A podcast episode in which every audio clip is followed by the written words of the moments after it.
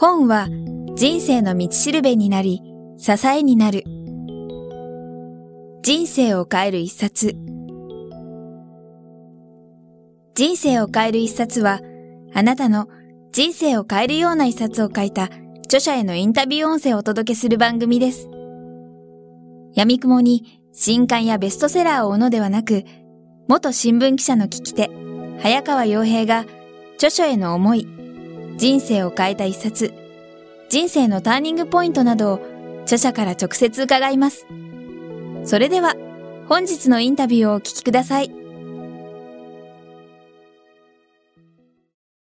今回、このインタビューに、えー、当たってですね、えー、多くの方から質問いただいてるんですけども、まさに、えー、実際東京の ママさんペンネームの方からこんな質問をいただいてます。え、3歳の子供がいます。やはり子供の食事が気がかりです。家で気をつけていても外食となるとお店側に一つ一つ食材について尋ねることはできません。また家での食事も気をつけているとは言っても完全に防げないので子供の体にどれだけ影響を及ぼしているか不安です。外遊びも大好きで公園で遊ぶときは砂遊びや落ち葉遊びもしています。不安なのでやめさせたいですが、完璧に止めさせると子供にもストレスが溜まってしまうので、えー、いつももやもやしています。やはり危険なのでしょうかまた、外部被曝と内部被曝の両方を合わせてどのくらい子供に被害出ているかわかりませんが、一度体内に入ったものを排出できる方法はあるのでしょうかということで、切実すぎる質問がちょっと来ていますはい。東京にお住まいであれば、もちろん関西に比べれば被曝の量は多い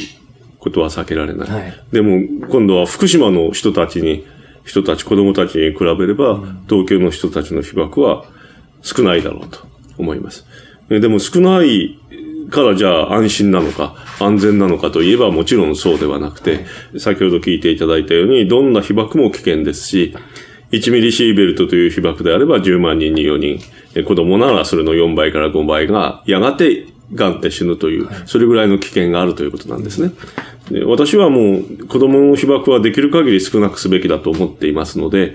できることは何でもやるべきだと思っています。例えば、公園で子供たちが遊ぶ砂場があるとすれば、その砂場の砂は表面5センチだけを取って取り除くとい。うことをやるべきだと思いますし、学校の校庭であるとか幼稚園の園庭であるとか、家庭の庭で子供が泥んこになって遊ぶところがあるなら、そういう場所の泥は土は剥ぎ取るべきだと思います。ですから、私は子供は雨にも濡れて遊ぶべきもんだし、泥んこになって遊ぶべきもんだし、そういうことを子供に禁じて、家の中に閉じ込めてテレビゲームをやりなさいなんていうふうには、私は子供を育てたくありません。ですから子供はそれこそ外で話し飼いにして遊ばせたいと思いますので、そうしたいです。ただし、それをするためには、子供が遊ぶ場所の環境を親の責任できれいにすると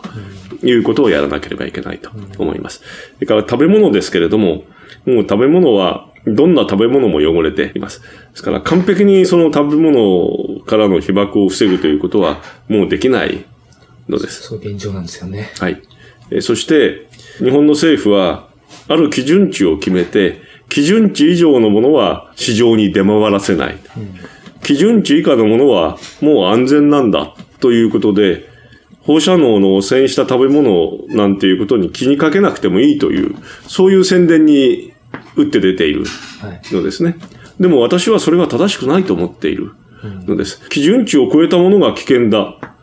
それはまあそうだろう。でも基準値を下回っていれば安全なのかといえば安全ではないのです。例えば今までの基準はお米にしても 1kg あたり500ベクレルというのがこれまでの基準です。4月からそれが100ベクレルになりますけれども、じゃあ99ベクレルのお米は安全なのかといえば安全なんてことは全然ない。です。福島第一原子力発電所の事故が起きる前は、はい、日本のお米は 1kg あたり0.1ベクレル程度しか汚れていなかったです。それを99許すということは1000倍許すということになってしまうわけで、そんなことは、あの、私は到底正しくないと思っているのです。ですから私が要求していることは、どこかに基準線を引いて、それ以上が危険、それ以下は安全だというような分け方ではなくて、すべての食べ物がどれだけ汚れているかということをしっかりと知らせるということがまず一番必要だと思っているのです。はい、知った上でどうするかということなんですけれども、学校の給食であるとか、子供たちが食べるものに関しては、できる限りきれいな食材を使うというやり方がいいだろうと思います。ででも、食べ物の全体は決まってるわけで、できる限り綺麗なものを子供たちに与えるということは、残った汚いものは大人たちが引き受けますという、そういう覚悟ができなければ、このやり方は成り立たないのです。で、私はその時に、一つの提案をしているのですが、はい、映画に18禁という映画がある。はい18歳以下は見ちゃいけなくて、18歳以上だけが見てもいいという、そういう映画のまあ、規制の仕方があるわけで、私がそれを正しいとは思わないのですけれども、でも、食べ物に関しては、それをやる必要がある。汚れているものは60斤にして、60歳以下は食べてはいけない。もう少し、あの、汚れの少ないものは今度は50斤にして、50歳以上でなければ食べてはいけないというふうに、どんどん仕分けをしていって、子供にはできる限り汚染の少ないものを与えるというやり方がいいだろうと思っているのです。で、もう一言言ってしまえば、今回の事故を引き起こした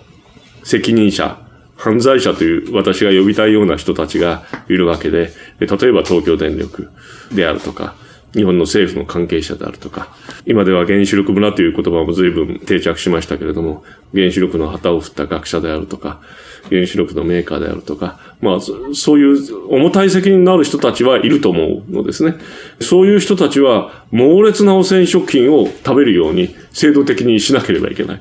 例えば東京電力の社員食堂は必ず猛烈な汚染食品だけで作るとか、国会議員の議員食堂は猛烈な汚染食品で作るとか、そういうやり方をやらなければ、これだけの被害を受けたことを、それぞれの人たちがきちっと考えることもできないし、一人一人の責任を果たすこともできないだろうと思いますので、そうしたいと私は思います。ありがとうございます。あの、今、やはり小池先生のお話が上がってると、結局、その、まあ、政府や国はきちんと知らせる、開示するもちろん義務があるし、はい、えー、僕らはそれを当然知ったり、あと先ほど話が伺ったように、例えば砂場雨がいけないいけないってただ闇雲に言うんじゃなくて、どれくらいの数字でどうなるかってきちんと学んで知った上で、結局最後は僕ら一人一人が本当に選択するってそういうことなんですね。そうです。早川さんが今、私の言葉以上にきちっとまとめてくれた、その通りです。やっぱり忘れたいっていう気持ち正直ありますけど、はい、本当にそれを忘れずに自分で今後も生きていく数十年、それこそ100年、200年ってやっぱやっていくしかないわけですよね。そうです。ですから私はもうどうせそんな長く生きないけれども、私が生きてる間はずっとこの問題から私は逃げられないわけだし、早川さんだって私よりは長く生きるだろうけれども、早川さんが生きてる時間の長さで言うなら、放射能はもうほとんど消えませんので、ずっとこの問題を引きずるしかないです。まあ今、え、東京のお母さんから質問いただきましたけど、実は福島中通りの方からも、えー、匿名希望なんですがいただいています。えー、これ、あえて、えー、ダイレクトにこの質問そのまま読みます。原発ゼロというこのタイトルはこれから必要だとは思うんですが、その前に福島原発の爆発により飛散した、えー、放射性物質から出る放射線などの身近な防ぎ方を聞いてほしいです。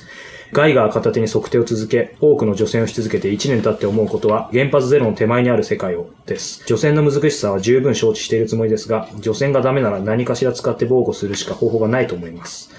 放射性物質からの外部被曝ではなく、低線量被曝をどこから飛んできているのかさえわからないままいるのは危険極まりないと思っています。少しでも防護するには家庭でできる範囲では何が有効なのか。放射線も電磁波の一部と聞きましたが、それならば電磁は防護シートで少しはマシになるのか。水のペットボトルがいいのか、小出先生のご意見をお聞きしたいですということで、福島長通りの方からいただいてます。はい。大変申し訳ありませんけれども、放射能、あるいは放射線を防護する手段は、実質的にないと思っていただきたいと思います。ない。はい。今、その除染ということを国が言って、除染をすればあたかも綺麗になるかのようなことを言ってるわけですけれども、うんはい、そんなことはありません。残念ながらないのです。私たち人間は放射性物質というものを作ることはできて、今大量に作っているわけですけれども、はい、作ってしまった放射性物質を消すという力を持っていないのです。煮ても焼いてもなくならない。ですか？ら、除染っていうのは何かあたかも汚染が除かれてきれいになるようなニュアンスですけれども、いくらやったって汚染はなくならない。うん、つまり汚れているものをどこかに移すということしかできないですね。はい、私はこの間、福島に行きました。ちょうど雪が降っていて、綺麗なんですよね。白い世界になって。山あいの温泉で一晩泊まってきましたけど、山でも何でも白い世界になって、木が雪に埋もれて、綺麗でした。でも、そこが放射能で汚れているんですね。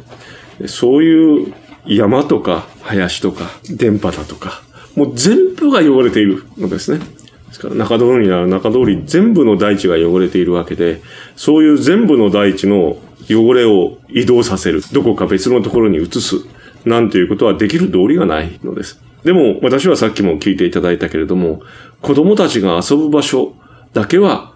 表面の土をどけなければいけないと言っていた、言ってきましたし、それが私の言う除染なんです。守らなければいけないのは子供なんだ。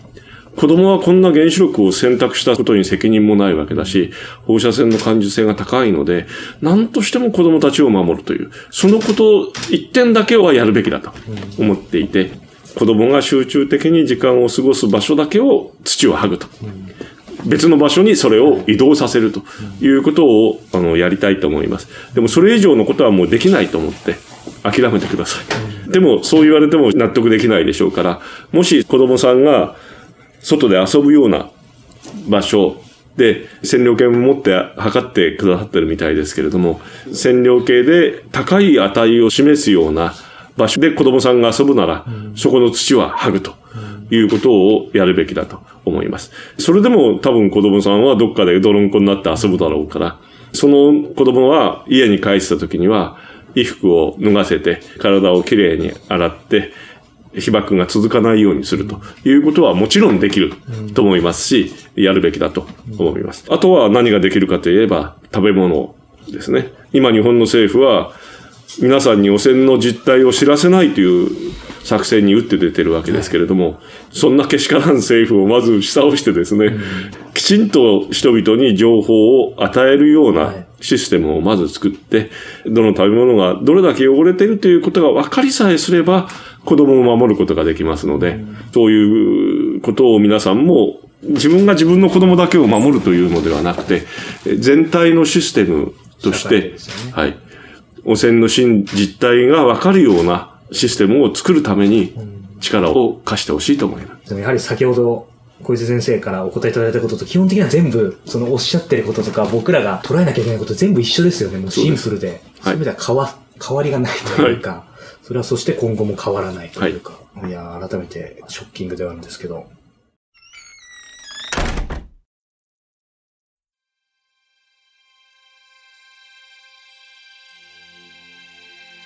本日のインタビューはいかがでしたか？渡辺美希さんや茂木健一郎さんら、過去にお届けした100人以上の著者インタビューは、すべて人生を変える一冊のサイトより無料でダウンロードできます。もっとインタビューを楽しみたいという方は、ぜひお聞きください。サイト URL は、kiqtas.jp スラッシュ book キクタス .jp スラッシュブックです。Google で人生を変える一冊と入力いただいてもアクセス可能です。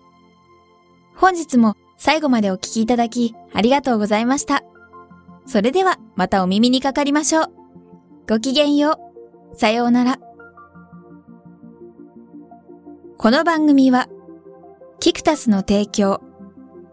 若菜はじめ、ご機嫌ワークス制作協力、宮浦清志音楽、清水夏美ナレーションによりお送りいたしました。